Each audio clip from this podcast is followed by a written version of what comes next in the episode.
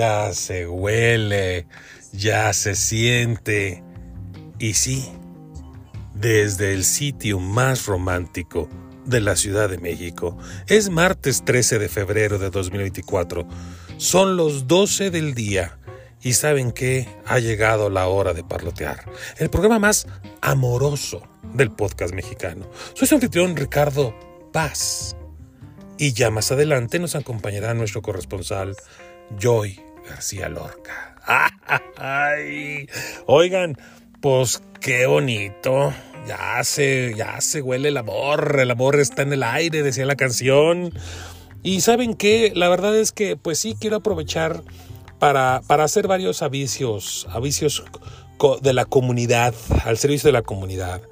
Primero que nada, pues obviamente lo que nos, lo que nos trae a esta intro tan romántica, pues mañana es Día del Amor de la Amistad. Así que pásense ustedes un bonito día. Para los Grinch que dicen, ay, es que es un producto del consumismo, pues sí, pues sí, sí lo es. Déjate llevar, dejen sus tramas para otro día, por el amor de Dios. Quiéranse, lo hemos dicho recio y querido, quiéranse mucho, sean felices con el amor o con quien sea, con, con, el desamor, con lo que, no sé, o sea, ustedes sabrán con quién, sean por amistad o sean por, por, por, por, relación. Miren, ¿para qué la vida es tan corta? Sean, en verdad, disfruten el día de mañana y si pueden, de paso, siempre. Eh, también va a ser día de, de, la ceniza, porque ya inicia esta parte de la cuaresma y toda esta cuestión religiosa, así que bueno, pues, pues que les vaya muy bien ahí también para quien vaya. Eh, queremos hacer un, una felicitación atrasada para Anita, que es una eh, ferviente y frecuente escucha que cumplió años este, en días pasados. Así que pues una felicitación un poquito tarde, pero con mucho cariño y de todo corazón. De la misma manera, para otra escucha que pues obviamente ahorita se encuentra muy feliz porque resulta que acaba de convertirse por segunda ocasión en mamá. Así que Coraline, un abrazo y un beso para que seas muy feliz con tus dos pequeñas. Ah, y quien llegó la pequeña Elena. Así que pues muchas felicidades y pues ya para terminar pues vámonos con lo que es el menú del día. Aperitivo, efecto Bukele. Plato fuerte, carta a los Reyes Magos. Postre, el Swifty Ball. Así que la verdad, ustedes ya lo saben, va a estar movido, esto es de todo y nada. ¿Y saben qué? Comenzamos.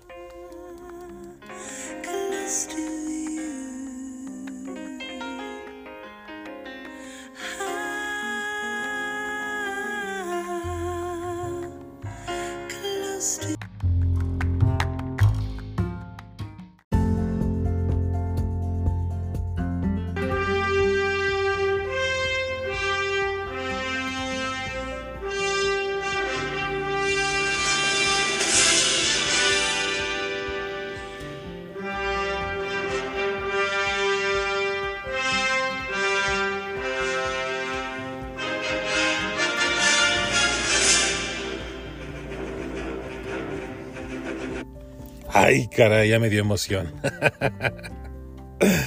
Oigan, bueno, obviamente estamos escuchando el tema de Superman, de John Williams, el, el multipremiado este, compositor de temas para el cine. Y trajimos a la, a la conversación este tema porque realmente el pasado 9 de febrero acaba de arrasar en las elecciones de El Salvador, nuestro vecino del sur. Este, bueno, no, no, no, no, no pegadito, ¿verdad? Pero centroamericano, mejor dicho. Nuestro vecino centroamericano. Este, Nayib Bukele. Es un tema que ya nos habían hecho llegar y que la verdad yo había hecho un poquito de decidir a tratarlo porque tengo que reconocer que en El Salvador nos ha ido muy bien.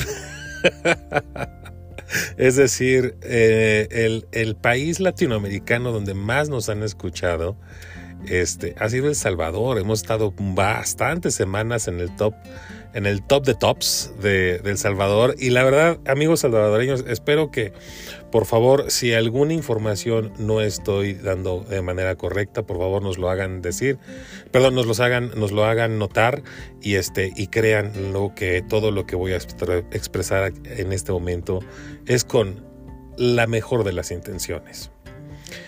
Nos han escrito cualquier cantidad de gente de, de México y de, y de de distintas partes de la América Latina, hablándonos del efecto Bukele, de este Superman latinoamericano que realmente llegó y revolucionó su país, logró lo que nadie había logrado y obviamente marcó la agenda, marcó la directriz y hoy pues se ha vuelto a nombrar presidente electo.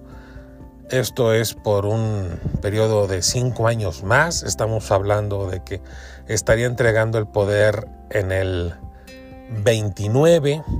Él llegó al poder en el 19, apenas es un hombre de 42 años cumplidos. Eh, ya habíamos tocado, lo habíamos tocado antes porque cuando lo del ataque de Hamas a Israel, él realmente como alguien que pues es de descendencia siria, este, pues fue muy contundente en, en, de alguna manera decir que pues había que ponerle un alto a estos grupos terroristas, ¿no?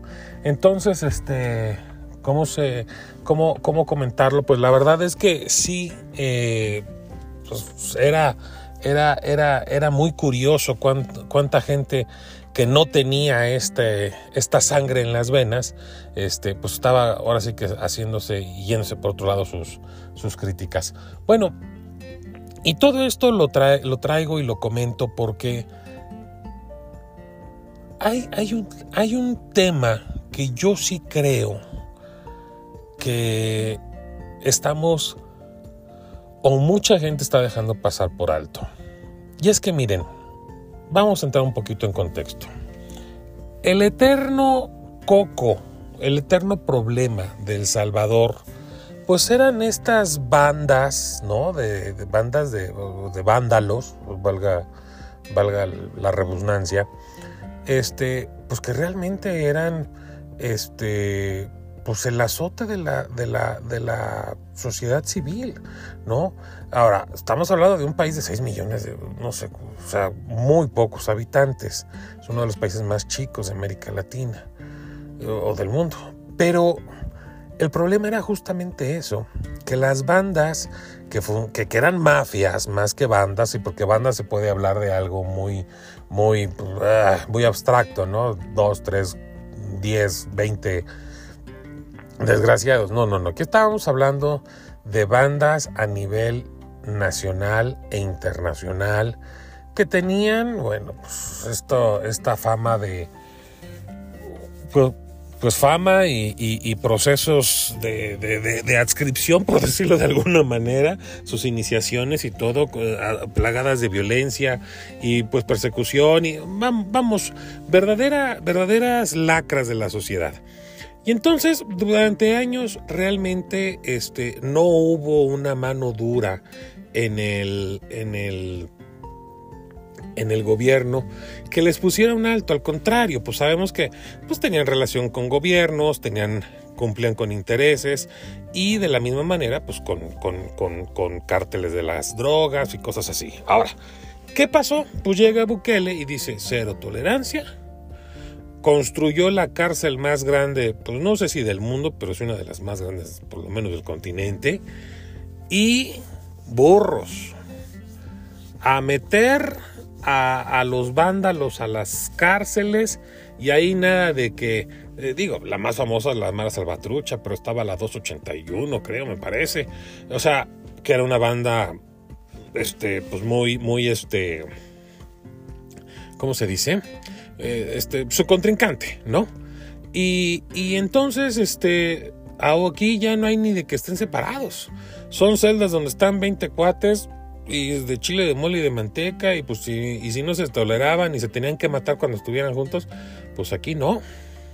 Creo que comen dos este, tortillas al día, este, los tienen pues obviamente muy apretados, en condiciones muy desfavorables, literalmente los traen en calzones porque no traen, no tienen mayor ropa y el discurso de Bukele ha sido muy bien aceptado. Es decir,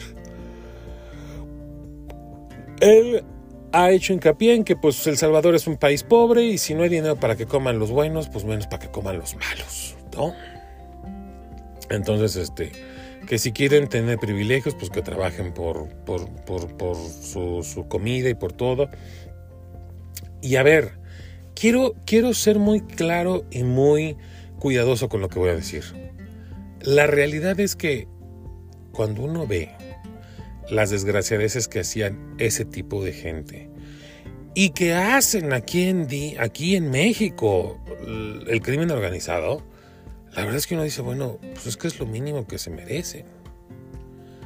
Es lo mínimo que se merecen porque, perdón, porque realmente el problema que estamos viendo en, en, en estos estados fallidos, porque así lo tenemos que decir, porque eso es, este, pues con, plena impunidad desaparecen gente, la maltratan, la torturan, se deshacen del cuerpo, lo desaparecen y, y vemos a gente sufriendo por todas estas atrocidades y que realmente a veces uno busca pues justicia. Uno busca que realmente esta gente pague por lo que está haciendo. Entonces, es un discurso potencialmente eh, eh, este, poderoso porque, porque realmente quien padeció a estas bandas, quien las sufrió, pues realmente está viendo en su, en su, este, eh, ¿cómo decirlo? En su, en, su deseo de, justicia un, una respuesta. Ahora, logró que en un año no hubiera una sola muerte violenta en todo el país. Repito, es un país muy pequeño. La Ciudad de México tiene como tres veces toda la población de El Salvador, pero pues no deja de ser un triunfo, ¿no? Ya más adelante en el siguiente segmento hablaremos de estos triunfos, pero yo aquí la verdad digo, bueno, si su si su discurso de triunfo, porque él, él además quiero decirles que él es, eh, o sea, él, él, él, profesionalmente su origen es este, publicista. Entonces, realmente eh, es un hombre que sabe de medios y que sabe venderse. Y eso es algo bien importante. ¿Por qué es bien importante? Porque los que dicen que saben, pues no hay tan buenos resultados ni en seguridad. Digo, bueno, sí, ni en seguridad, pero ahorita, me voy para allá. Este, de economía, es decir, supo vender su bandera, ya la hizo. Yo estaba viendo un, un reportaje que hablaba de que justamente, este, pues, el el aparato judicial de El Salvador llevaba 20 años estudiando desde sus tatuajes. Es decir, es difícil decir que agarraron a un inocente. Pues porque estaban todos, o sea, pero literalmente este, llenos de tatuajes. ¿Sí me explicó? O sea, eh, porque habrá gente que ah, metieron a inocentes. Híjole, yo se los puedo asegurar.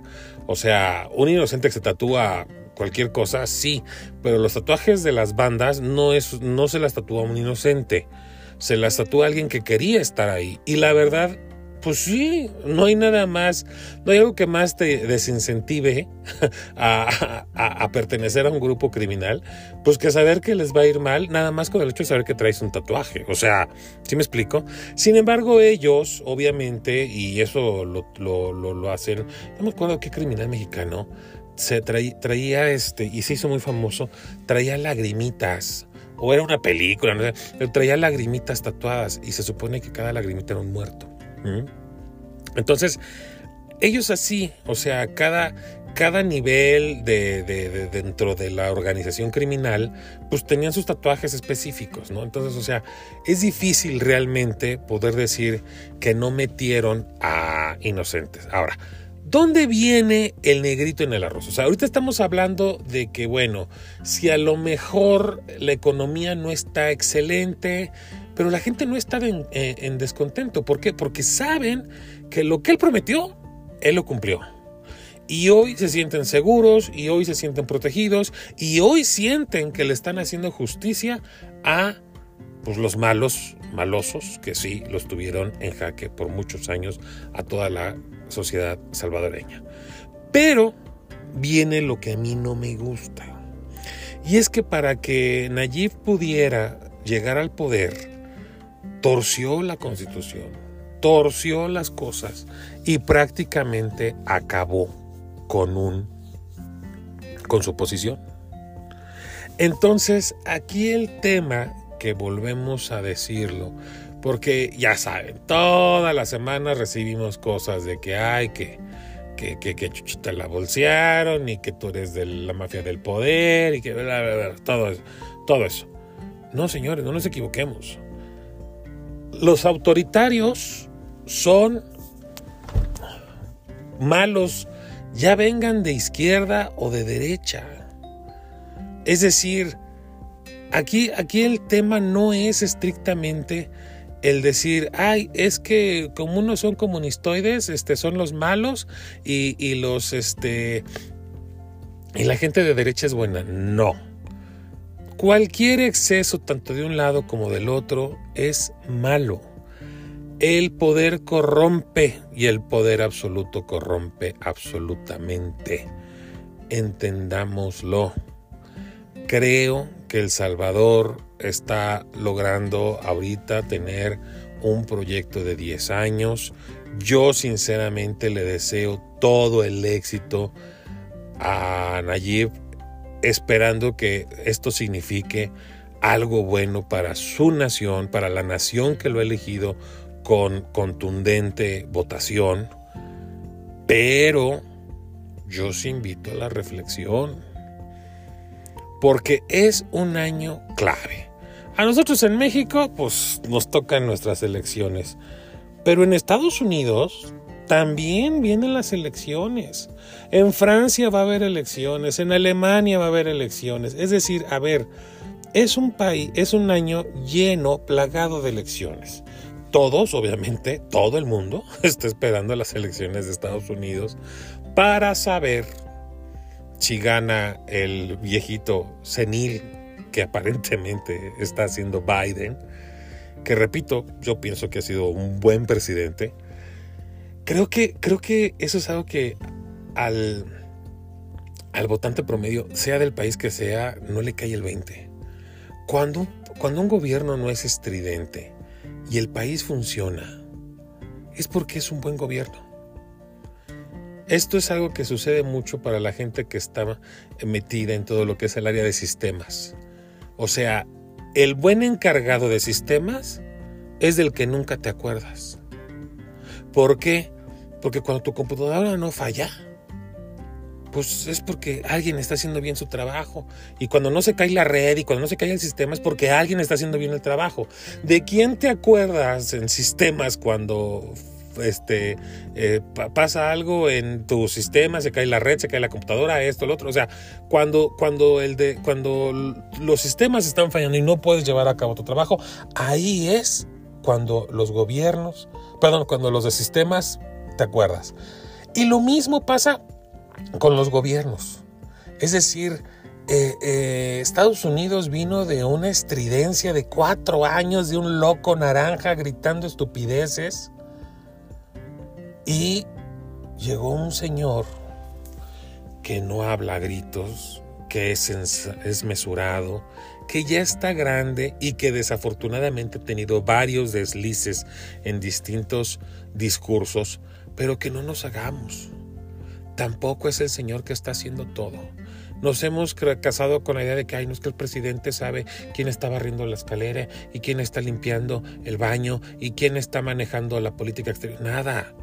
Los verdaderos líderes llevan a un buen equipo y ese buen equipo se hace cargo de las cosas. Es decir, el verdadero liderazgo es saber repartir esas responsabilidades, dejárselo en manos de gente capaz. Y Biden lo ha hecho y lo ha hecho bien. Y es un presidente que realmente tiene la economía a todo dar. Aun cuando esperaban que ya estuviera en recesión desde hace un año y medio o más. Y él, y él realmente, en verdad, ahí va. Ahora, pues que se está haciendo viejito, sí, pero digo, Trump se burla como si Trump fuera un bebé de pecho, pues Trump también es cuatro o cinco años más chico que Biden, o sea, tampoco estamos hablando de un jovencito y de la nueva sangre, ¿no? O sea, estamos hablando este, de, de dos viejitos que realmente están compitiendo por el país más poderoso y obviamente a la gran mayoría del mundo nos da pavor que llegue el viejito naranja. Sin embargo, bueno, esperamos y confiamos. Creo que por ahí salió un estudio hace dos semanas de una universidad que se dedica a hacer eh, encuestas muy puntuales en donde ya empezaban a marcar con cinco puntos de ventaja Biden. Es decir, a lo mejor Biden no va a ganar. Lo que va a ganar va a ser el anti-Trump, ¿sí? ¿Y por qué saqué todo esto? ¿Y por qué van a decir, si estamos hablando de El Salvador? Pues por lo mismo. Porque al final del día, dentro de todos los errores de Estados Unidos, dentro de que a mucha gente no le gusta esta política de representación indirecta de su colegio electoral, la realidad es que Estados Unidos, salvo por Trump, se ha, manejado como un país demócrata y ha sabido tener a gente loca y a gente no loca dentro de sus candidatos, dentro de sus presidencias, pero al final del día sabemos que el que va a ganar, pues va a ganar, ¿sí? Con dinero público, con dinero privado, con dinero reportado, transparente, y que bueno, simple y sencillamente así son las reglas que ellos pusieron y que ellos mismos acatan. En El Salvador, hoy ya sabemos que las reglas que se pusieron, hubo alguien con poder que las brincó. El gran aval de Nayib es justamente el que cumplió con sus promesas y ahora que ya no es una sola, que ya no, que, que, que, ya, que ya vamos, que ya superó esa etapa, pues viene el gran, el, ahora sí que el gran handicap para agarrar y decir, bueno, ¿qué sigue, señor presidente? Ya lograste tener el poder, ya lo tienes, ¿qué vas a hacer? ¿Qué otra maravilla o no vas a hacer con el, con el, con el país? En verdad creo que si él lo logra hacer, ahí viene, ahí viene el trabucle, ¿no?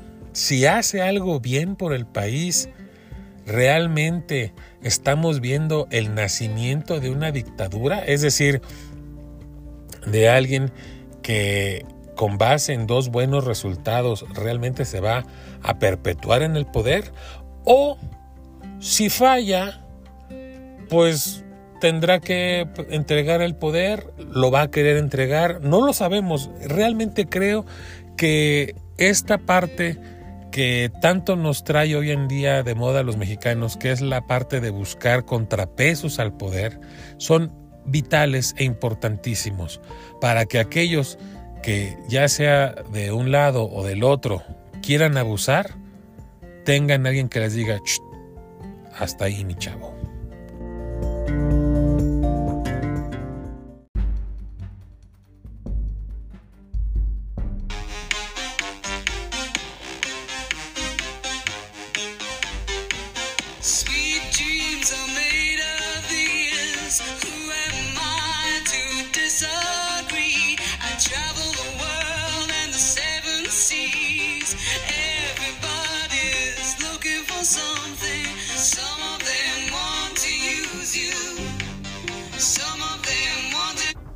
Y así es, así es esto de los dulces sueños. este, híjole, híjole. Bueno, como ya habíamos avanzado y lo habíamos platicado la semana pasada, y esta va a ser la última vez que les vamos a platicar porque yo creo que realmente no podemos caer en este juego propagandístico. Pues la semana pasada se propusieron una serie, digámoslo así, como carta a los Reyes Magos. Estamos en periodo de intercampañas, es un poquito más de un mes, que no se debería de estar hablando de lo que son proyectos políticos. Una verdadera ridiculez porque ni se está cumpliendo, ni se va a cumplir, y es más, ni nos debería de interesar cumplirla, ¿no? Pero desafortunado o afortunadamente no lo sé. Pues ahorita el tema es que pues la candidata que se porte mal o que haga o que, o, que presente algún tipo de proyecto, este, pues puede ser, este, eh, ¿cómo decirlo así? Pues cancelada como candidata, ¿no? Entonces, eh, vamos, vamos a, ver y vamos a, darnos cuenta de muchas cosas desde el punto de vista de que los, este, eh, ¿cómo decirlo? Eh, los amigos del régimen van a poder tener ciertas licencias que la oposición no. ¿no? Entonces, obviamente como, como oposición o como, como este, gente del régimen, este, pues hay dos varas con las que se van a medir y obviamente la oposición no puede caer en la trampa porque si cae, créanme que a ellos sí se las van a cumplir. Ahora, ¿Esto por qué lo digo? Pues porque al final del día estas propuestas de 20 reformas a, este, a la ley, donde 18 son constitucionales, pues es eso, es eso. Realmente es esta parte de que, ah, ok, bueno, como la candidata Sheinbaum no puede hacer un proyecto de nación, pues entonces el gobierno federal, el presidente, su promotor, su jefe de campaña, y su titeretero, pues es quien realmente entonces va a poner el tema de qué se va a hacer ahora.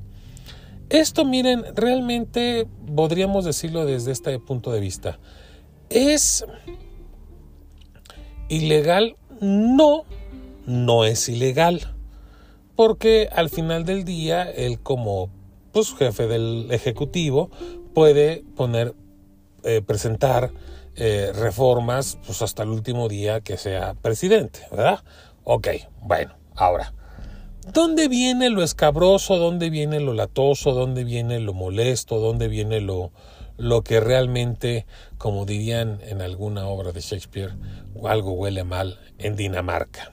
Bueno, primera, pues lo evidente, estamos hablando de una propuesta de gobierno cuando se están hablando de que pues vienen las elecciones y realmente el Señor quiere poner una directriz en el país de cómo se debe de gobernar conforme a lo que Él dice.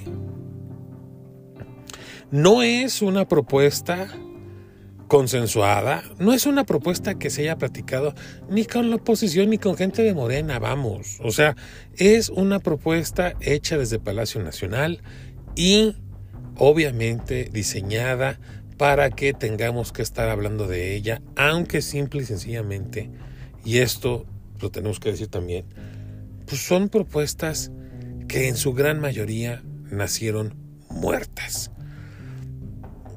Trampas hay como el sello el sello distintivo de la 4T, hay trampas. Hay trampas ¿por qué? Vamos a hablar de una de las más eh, este, pues, cínicas, ¿no? Eh, van, tienen que salir los pensionados con el 100% de su sueldo. A ver, contexto. Hoy en día, si tú ganas 100 pesos, pues te jubilas y vas a ganar entre 70 y 80, ¿no? Eso es lo que tú vas a ganar. Y entonces lo que ellos están pregonando es que van a modificar la constitución para que si tú ganabas 100 pesos, cuando te jubiles ganes 100 pesos. Ah, bueno, pues hasta, hasta ahí, hasta ahí uno puede decir, oye, pues pues, está muy bien, ¿no? Está, está, bueno. Bueno, pues resulta que no. Lo que ellos realmente están proponiendo es que todos los pensionados que ganen por debajo de este el promedio, el salario promedio del seguro social, es decir, a ver, en el caso de lo que el dato que se presentó, son aproximadamente 16.700 pesos el salario promedio del seguro social.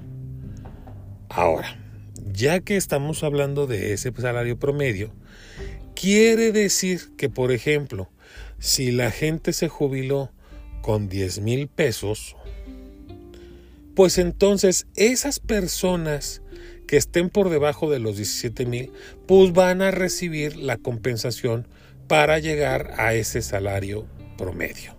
¿Sí? Un porcentaje por debajo, pero acercarse ahí.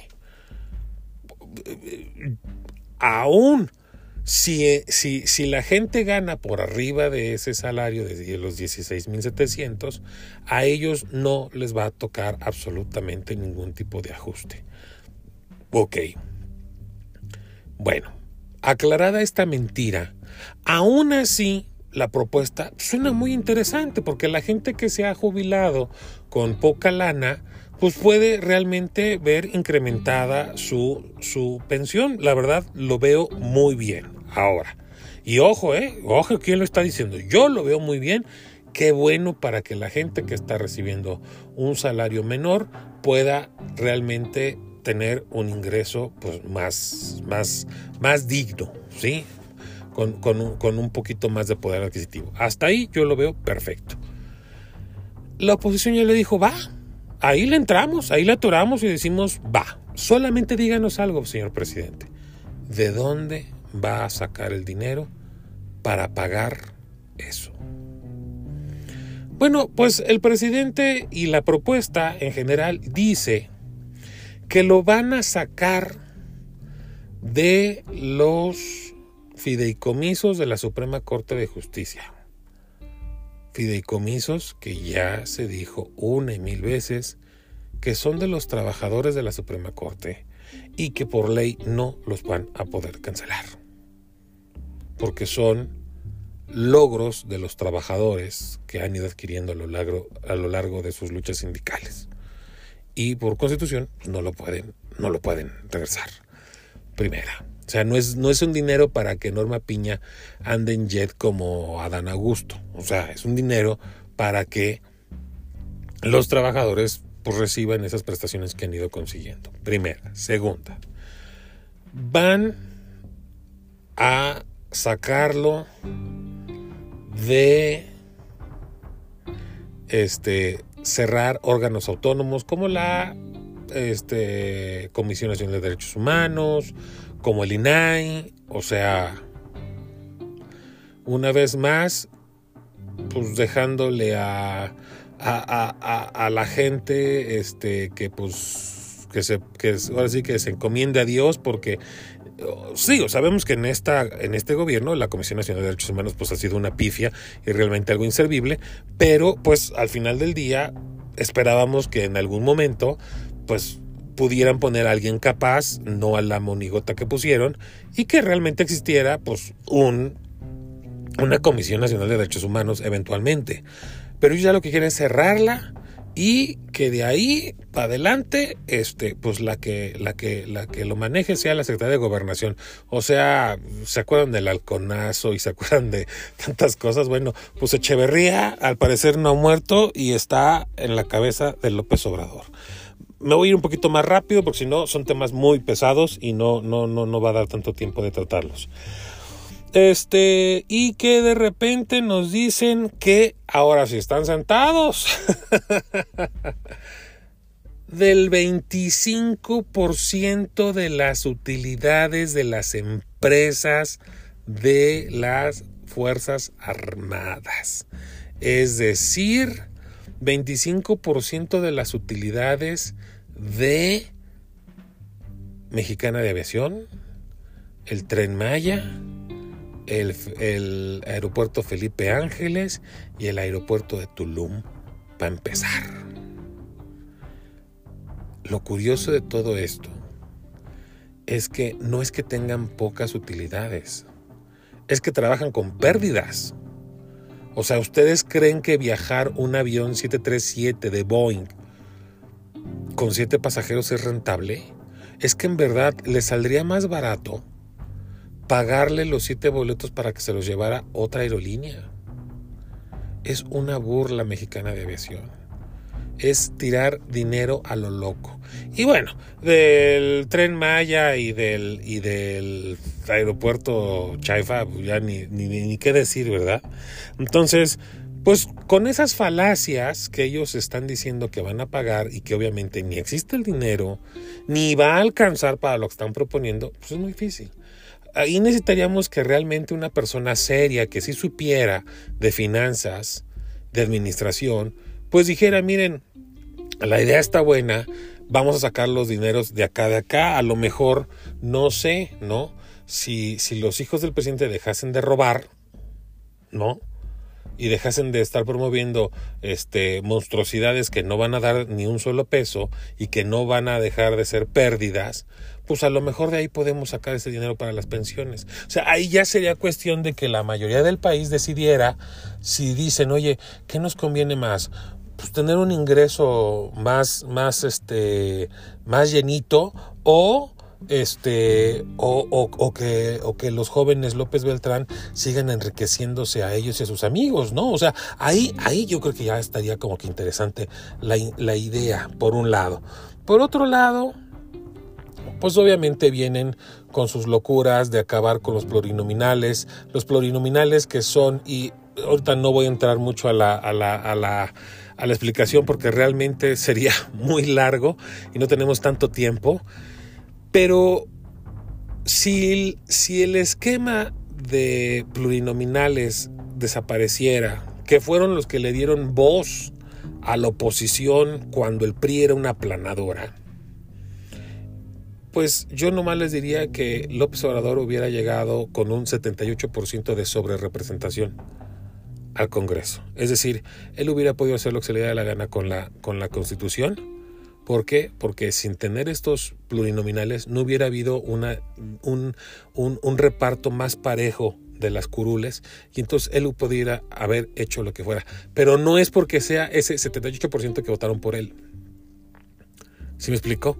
O sea, serían sobre representados. Entonces, realmente lo que él quiere es que, como saben que no van a tener, pero ni con chochos, los votantes que tuvieron en el 18, pues lo que quieren es buscar la manera de ellos tener más poder sin tener más votos. Entonces, una vez más, es abusar, burlarse del país, decir cosas como que, ay, nos va a salir más barato el Congreso, sí, y de paso voy a tener yo todo el poder, ¿no? Y no sé, yo sigo insistiendo, créanmelo, estamos a cuatro meses de las elecciones. Yo sigo insistiendo que él no ha descartado la posibilidad de quedarse, no ha descartado la posibilidad de tener una mayoría en el Congreso, esa mayoría del Congreso que modifique en fast track la Constitución y que permita una, pues mantenerse un poquito más en el poder. Créanme, créanme que no estoy loco con lo que estoy diciendo. Y esta persona que sí está bastante enfermita de poder, no lo ha dejado ir. No lo ha dejado ir porque todavía escuchamos en sus mítines cuando dicen que sería bueno que él se quedara más tiempo, ¿no? O sea, de esa gente, ups, que de repente se apareció y dijo, ay, sería bueno que se quedara más tiempo. Entonces, créanmelo, créanmelo, no estoy tan loco. De que le están buscando, le están buscando. La única manera de que esto no pase es que salgamos a votar. Salgamos a votar mm, la mayoría y con eso no haber ni acarreo ni crimen organizado que baste para que la sociedad diga, ¿sabes qué? Hasta aquí, hasta aquí con tus abusos, hasta aquí con tu inseguridad, hasta aquí con tus trapacerías, hasta aquí con toda la riqueza mala vida que tiene tu familia. Pero bueno, y ya, por último, pues ya, la, la, la, joya de la corona, lo que más se ha hablado es obviamente, una vez más, si ya hablamos de que él se quiere quedar con el Congreso, pues, ¿qué le espera al Suprema Corte? Pues exactamente lo mismo. Lo que él quiere es que, por un lado, todos los diputados que vayan de Morena, o sea, que tú no votes por el diputado. O sea, que a ti te valga gorro cuál es tu diputado. Tú no vas a votar por Morena y Morena va a decidir cuál es el diputado que va a estar ahí. O sea, o sea, no quieren a los plurinominales, pero pues al final del día todos serían plurinominales. ¿Por qué? Porque serían los que elige el partido, no los que elija la gente, los que elige el partido. Y de la misma manera, pues quieren hacerlo con los magistrados y los ministros de la Suprema Corte de Justicia. Es decir, que los partidos sean los que postulen a los jueces, ya saben, sobre todo que pues, ellos son buenísimos para encontrar juezas bien aptas y bien chipocludas, ¿no? Como Lenia Batres o como Yasmín Esquivel, ¿no?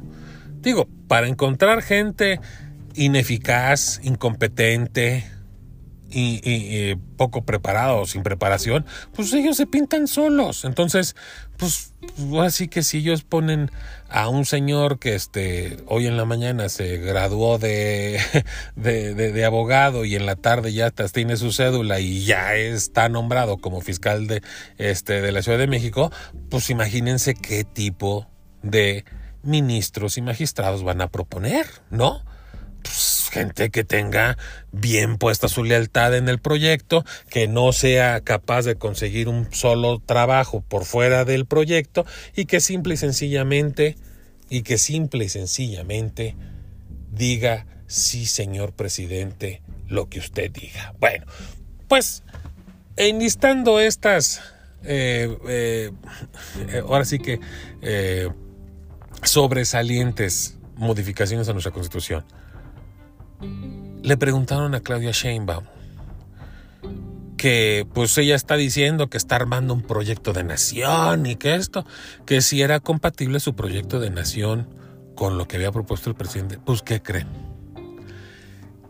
Palabra por palabra se la ganó el presidente. No, es que están, están conectados de una manera tan mágica que ella estaba pensando exactamente lo mismo. Entonces que ellos van a abrazar van a cobijar y van a llevar esa misma propuesta a su campaña. Pero son diferentes, recuerden. O sea, es el mismo proyecto, pero diferente. Es el segundo piso, pero diferente. Es la misma 4T, pero diferente. O sea, ¿en qué es diferente? Pues no sé. La verdad no sé. Pero bien dice el dicho, ¿no? Cuando dos van a caballo, uno va atrás. Y créanme, López Obrador es el que va adelante. Ese, ese López Obrador es el que está diciéndole, dictando a Claudia. Porque, miren, esto es lo más patético. Si realmente el señor creía en todas estas modificaciones a la Constitución, ¿por qué no las propuso desde un principio? ¿Por qué no las propuso en el 2019 para que él pudiera gobernar con esta maravilla de constitución? Pues porque no, las, no le interesan para él. Porque para él la ley no es la ley. Para él la única ley que existe es la que él dicta. Entonces lo que él quiere es acabar con todos aquellos que le digan no, señor presidente, para que se conviertan en sí, señor presidente, lo que usted diga. Entonces, y, y a ver, perdón, con todo y ojo gacho, ahora que estuvo en, en, Morelos y que ya se lo dijo una reportera, oiga, no les diga a sus gobernadores que son buenos, porque la verdad es que están bien piojos, son mal lavados, están mal, que esto. No, no, no. Cuauhtémoc, perdón, Cuauhtémoc Blanco es un gran gobernador. ¿Por qué? Porque lo digo yo. Y si ustedes no están de acuerdo, me vale. Palabras textuales del señor presidente. O sea, si ustedes están siendo gobernados por Cuauhtémoc Blanco o por Cuitláhuac García en Veracruz, es decir, estamos hablando de Morelos y de Veracruz, donde la inseguridad y donde las tranzas están dando todo, hay persecución de opositores, persecución de periodistas, donde hay un robo al erario a manos llenas y donde son un verdadero par de inútiles arpías rateras. Ah, bueno, pues ustedes no tienen que hacerle caso a lo que son. El señor presidente ya dijo que son buenos gobernadores, que esa es su opinión. Y que si ustedes no están de acuerdo, pues ¿saben qué? Les le vale.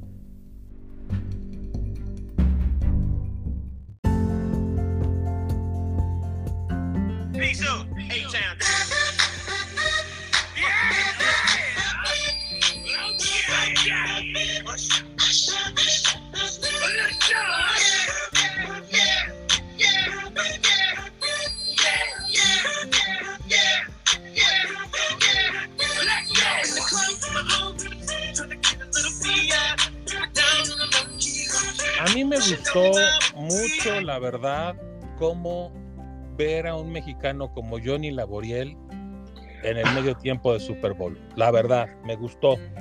¿Sí te gustó que invitaran a Johnny Laboriel? Pues sí, ¿no? Era Osher, obviamente, en el medio tiempo que me pareció muy bueno. A mí me gustó el medio tiempo del Super Bowl. tan políticamente correcto, o sea. ¿Por qué? a mí me gusta Osher de toda la vida. Para, dar, para, darse un tiro, o sea, te entretenía más una pecera, por Dios. ¿No te gustó para nada? A ver, para empezar, Los Ángeles Azules llevan más producción que este señor. la verdad. no manches. O sea, no, no, no.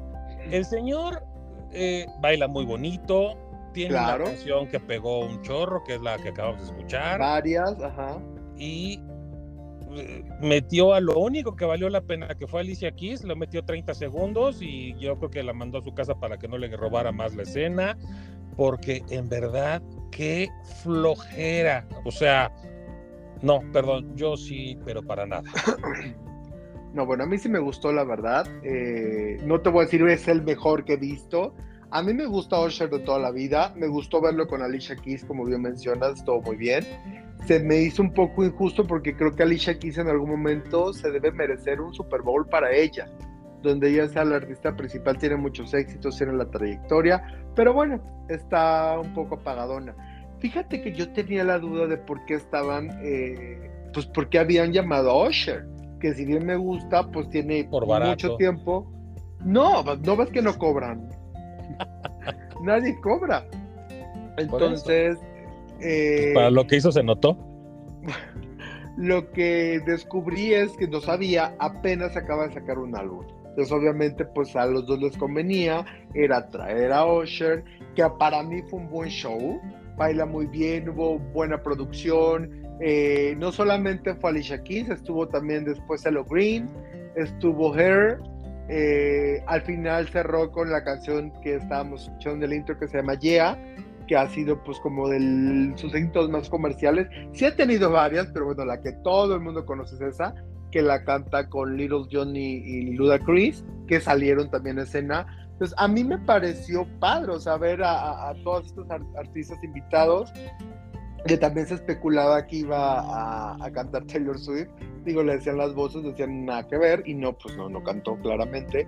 Fue a apoyar a, su novio, Kelsey.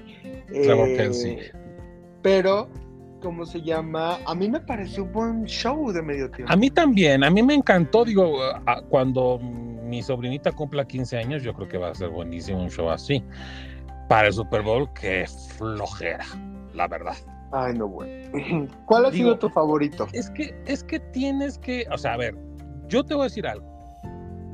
No me, o sea, obviamente para los que vimos a Michael Jackson, bueno, pues Michael Jackson. No, bueno, a ver, ya, señor, ¿eh? Pero yo creo que en producción, en producción, estaría entre Madonna y Katy Perry.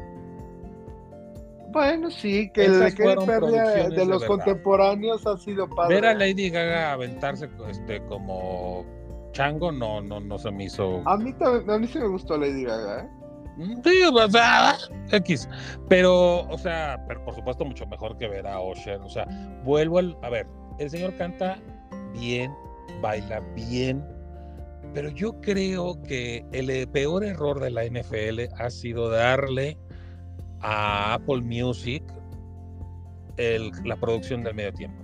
O sea, Pepsi hacía verdaderos milagros con las producciones del medio tiempo. Fue el que le dio esa, esa este, dimensión de espectáculo internacional, porque realmente antes de Pepsi te metían a cantantes de música country, que a ver, a quien le guste la música country, pues le ha de haber encantado. Pero si queremos hablar de un evento internacional, este, las producciones de Pepsi fueron mucho mejores. Sí, no, la verdad es que Pepsi, uff. y Apple Music está eh, Apple Music está enfrascado en lo que tú bien dices. Ah, tengo un este, tengo que promover un disco, pues vendo a ese artista y yupi yupi, ¿no? O sea, él está enfocado en sus ventas, pero realmente si la NFL quiere que, este, que, que, el espectáculo del medio tiempo siga siendo al nivel internacional, no local, no de un solo, no de un solo género, pues yo creo que se tiene que poner las pilas porque la neta creo que vamos de mal en peor. Honestamente. Pues yo siento que no, sí que no han sido espectaculares, ahí tengo toda la razón. La verdad es que la, la Pepsi, o sea, desde sus comerciales, sus producciones, hace unas cosas que decías, wow, pues la verdad es que me quito el sombrero por los creativos y las producciones que hacía Pepsi. Esos me han gustado, pero sí tienes razón, no han sido espectaculares. Tampoco creo que han sido de flojeras que me quiero dar un tiro y que la pensara no es que tampoco, es mucho, mucho extremo. Pero sí, o sea, sí siento que los de Pepsi eran una cosa como más espectacular algo que sí realmente esperaba, así un poquito más memorable.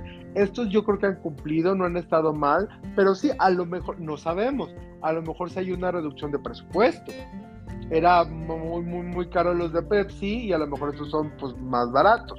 Si realmente no es así y están cobrando lo mismo, pues ahí sí digo, oye, ¿qué está pasando, no? Pero yo Mira, creo que hay una reducción.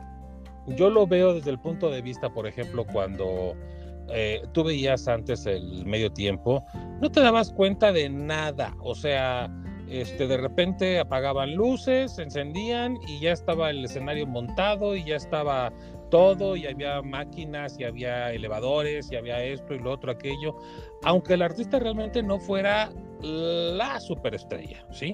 Digo, que normalmente siempre eran la superestrella, pero bueno, aunque no fuera una producción que ese artista hiciera en sus eventos, en sus conciertos, ellos lo podían, ellos lo podían hacer de ese tamaño.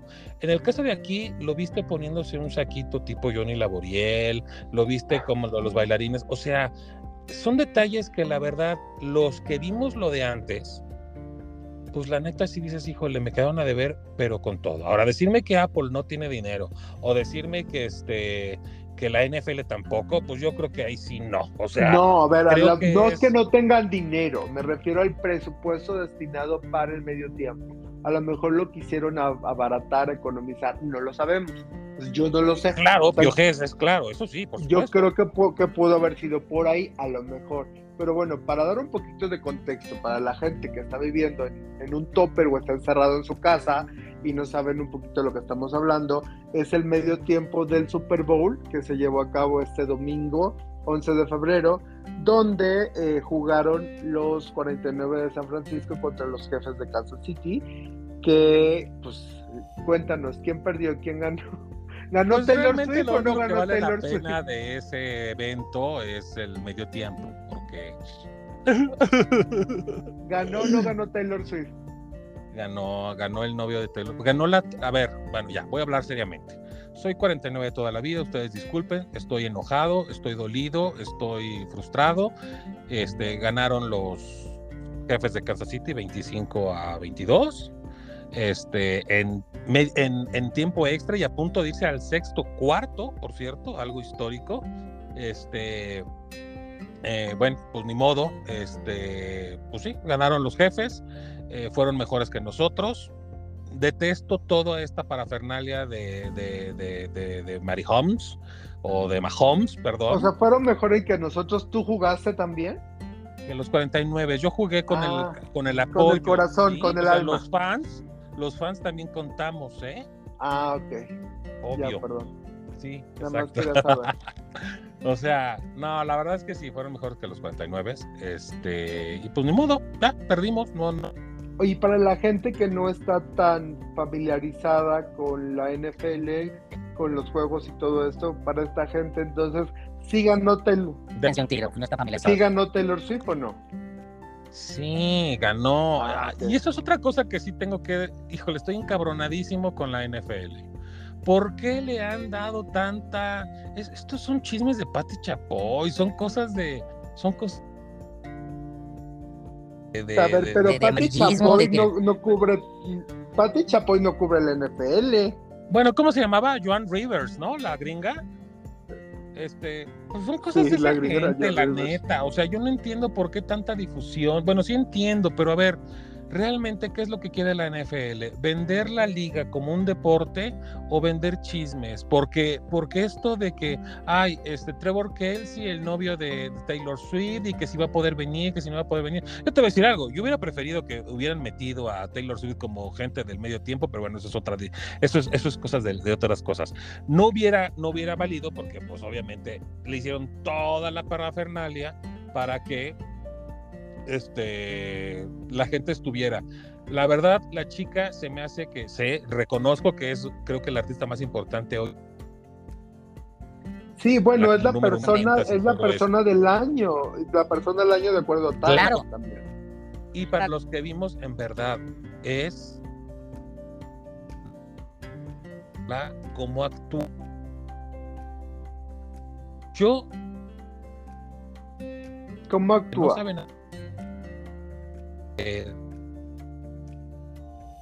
A ver, pero ¿cómo actúa Taylor Swift? ¿Qué hace Taylor Swift? Ay, amigo, es que no, en verdad, o sea, no puedo. o sea, anotaron. ¿Eh? Anotaron y ya, oh, y, este, y perdieron. Oh, o sea, nadie le puede creer su gesticulación, por Dios, o sea, que aprenda a actuar. Bueno, yo, la, yo, la vi, yo la vi emocionada, así la vi echando Ay, sí, brincoteando y borracha. o sea, Ajá. Ay, bueno, cada quien celebra como puede, como quiere. Se andaba pues brincoteando borracha. yo sé que la pobre muchacha se está muriendo de aburrimiento, por Dios. O sea, no todas las esposas de los jugadores ni las novias van a estar ahí. Sí, o sea, en el Super Bowl pon tú que sí, pero bueno, yo una muchacha que no conoce el fútbol americano la aburrida de su vida que obviamente esto le está generando mucha lana tanto a la NFL como a los jefes de Kansas como a su novio. Y te voy a decir algo, es lo peor. Uno ve a los jugadores de fútbol, pues así, grandotes tipo monstruo y todo, dicen, ay, este... Pero son chamacos, son chamacos de 25 a, a 30 años, muchos de ellos de extractos sociales muy humildes. ¿A qué voy con esto? Lo que nunca, Trevor Kelsey, el, el, jugador en cuestión, el novio de, novio de Taylor, Swift. de Taylor Swift, se le subió la famita, pero cabronamente, a la cabeza. Y cuando Andy Reid, el, el este, jefes, lo castiga a la banca, se le pone bravo y se le va encima.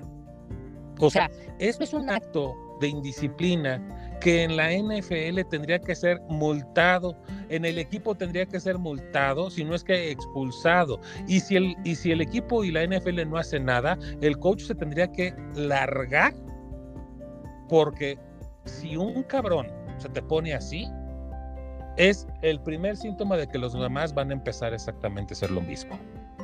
Entonces, o le pones un castigo ejemplar, aunque sean muy campeones, o simple y sencillamente lo corres al jugador. Entonces, toda esta parafernalia que está haciendo la NFL de que, ay, no, sí, y, la historia de amor y todo, bla, bla, bla, bla, bla, lo único que va a pasar es que va a afectar al juego. Bueno, a ver, también tienes que entender que la NFL es deporte, pero es un negocio.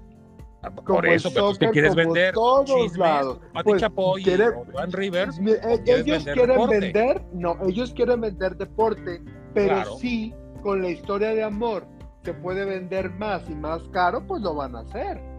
O sea, son hombres de negocio y también esas cosas pegan. O sea, Taylor Swift también se convirtió en tendencia, a lo mejor no tan de forma positiva, por el hecho de que le empezaron a criticar porque iba a viajar en un avión privado para poder estar en el Super Bowl. porque estaba en unos conciertos. Sí, claro, en un jet privado, ajá. Pero, pues sí decían, oye, que el dióxido de carbono, que no sé qué, o sea. Sí, la pues, contaminación. Sí, todo el rollo. Y, la verdad es que los nombres estuvieron buenísimos. Vi uno padrísimo de un cohete que salía, despegaba y decía Taylor Swift yendo al Oxxo por un gancito. Sí. Pero, pero bueno, el tema acá es que, pues, e, está involucrado sentimentalmente. La iban a ver en el Super Bowl, era obvio, porque ya se había hecho todo ese rollo si llegaba o no llegaba. Sí, sí llegó, obviamente, y hasta con dos horas de, de anticipación, me parece. Entonces es una cuestión que está de moda, está por todos lados Taylor Swift generando, ganando Grammys y todo, pues ni modo que no hablen de ella, o sea, es lo que también la gente quiere saber. ¿Sabes? Es parte del chisme, es parte del negocio, es parte de la información y de la cultura en la que estamos viviendo en este momento. Es, es, una, es, es, una, buena artista, la neta. Estos artistas han hecho shows de estos. Eh, pero es diferente, no es la novia ni ahorita la. Por ejemplo, ¿te acuerdas todo el pinche show de Beat Pero a ver, ahorita Taylor Sí, pero a ver, ahora Taylor Swift es la persona del año. Es una historia de superación porque no le daban el Grammy, ya lleva cuatro Grammys eh, de álbum del año, ya es una fregona, ya. O sea, la gente le interesa y la verdad es que Taylor Swift tiene muchísimos fans que están eh, obviamente interesados en ella y también, yo, o sea, si yo lo veo como negocio y veo que Taylor Swift ya lo estoy vinculando con la NFL, pues a lo mejor sus fans pues me van a dar eh, más dinerito, que son bastantes. O sea, hay que pensar en negocio, chavo. Pues yo pienso que ese negocio lo que va a terminar de generar es una crisis en la NFL. Porque. Bueno, ¿y Taylor Swift metió gol o no? Que no metió gol Taylor Swift. Ah, ah, bueno. Hay que, hay que aclarar eso porque muchos entonces estaban preguntando: ¿metió Taylor Swift gol? No, pero sí ganó. ¿Metió? En ventas. Eso sí metió un home run, pero este. Ajá, bueno. Pero no, yo la verdad siento que pobre muchacha, la verdad la están obligando a ir a hacer algo que no le gusta, que no sabe, que no le interesa es su novio, lo estaba apoyando. Pues yo también estaba apoyando a los 49 y no tenía que estar ahí. bueno, sí tiene razón. Pero bueno, a ver. Pues sí, imagínate, su pareja sentimental Ay, entonces que le enseñen a actuar, porque la neta qué hueva, la pobrecita muchacha cuando sufre y cuando está contenta es exactamente la misma cara, que le enseñen a gesticular. Pues no es actriz, es cantante. Pues, pues, sí, pero pues si va a apoyar, que apoye bien, si no, ¿para qué va? Ay, no, bueno, ya déjenla en paz, no tenía que estar enfocándose tanto en ella. Ella estaba disfrutando o viendo o aburriéndose como podía. Hacía lo ¿Sabes cómo no se enfocarían en ella si no va? Ay, pero tiene que ir como, como apoyo moral y quiere también ver en vivo. O sea, a lo mejor, a ver, no sé, si yo tuviera una relación sentimental con alguna persona que va a tener un evento importante, pero ese evento importante dura tanto tiempo y la verdad no me interesa, pues sí voy a estar en algún momento entretenido, a lo mejor cuando haya cierta, pues más emoción, pero todo el tiempo no voy a estar con la misma pinche cara y con la misma pinche atención. Claro que me voy a echar unos shots, claro que me voy a poner pedo, la neta. Pues Además, estoy de acuerdo contigo, el tema... Lana del Rey el tema es querer vender esta historia de amor maravillosa. Yo te voy a decir Pero algo. si hay una historia de amor. mejor puede pasar es que termine. Ay, no, bueno, tú. o sea, se acerca el 14 de febrero y eso es lo que nos traes. Trevor, ¿mandé? Se acerca el 14 de febrero y esa es tu actitud. Bueno, que se acabe. Mira, empezaron algunos ridículos a decir es que si ganan el Super Bowl le va a pedir el anillo. ¿Cómo va a ser eso? Si llevan unos días de noviazgo, digo meses, pero, o sea, ya la gente se chifla de una manera. Por eso es que terminan todos quejándose del, del desamor, pues si toman decisiones bien a lo güey. Cálmate, por favor. Ya, se acerca, se acerca el 14 de febrero y yo entro en modo Grinch, así que. Bueno, ¿qué vas a hacer para el 14 de febrero? no me hagan caso. ¿Qué vas a hacer para el 14 de febrero? No sé, ir a, ir a recibir ceniza, yo creo. pues es, más el miércoles de ceniza, ¿no? Pues, mejor, es, me parece más atractivo ese plan. Pues sí, mira, fíjate, no está tan mal tu idea, ¿eh? Exacto. ¿Tú vas a hacer algo? Sí, pues fíjate que voy a tener ahí un eventillo y todo bien, no me quedo. Ah, muy bien. Bueno, porque a mí me gustan mucho las historias de amor, pero cuando no tengo nada que ver yo. Entonces, pues vayan a ponerse ceniza.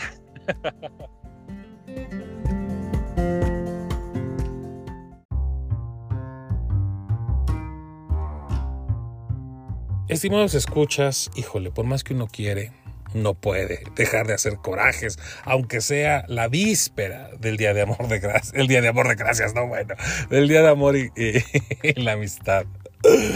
Una disculpa, tuvimos problemas técnicos, creo que ya me escuché ahí como a este ardillita, pero bueno, el chiste es tomarlo con, con amor y todo. Pero lo que sí me molestó mucho es que nos hayan puesto de fondo a una señora que quién sabe quién era. O sea, una canción tan buena en el intro como es Close to You de The Carpenters y no escucharlos con los Carpenters, pues es una grosería. Así que yo les ofrezco una disculpa porque ese error no se vuelva a cometer. Así que pues solamente me queda decirles que el programa ha llegado a su fin, pero amenazamos con regresar la siguiente semana. Pues les recuerdo que pueden escucharnos en Apple Podcasts, Google Podcasts y en Spotify. Pueden contactar al programa en Instagram, TikTok, X y YouTube como de Toina MX y de manera personal a Joy como Joy Arju en Twitter y a mí, eh, bueno, pues sí, como Hauter, con H al principio y doble R al final, tanto en X como en Instagram. Así pues, si el manager nos lo permite, nos estaremos comunicando nos estaremos encontrando, nos estaremos escuchando la próxima semana. Por favor, no dejen de recomendarnos si es que ustedes así lo consideran viable.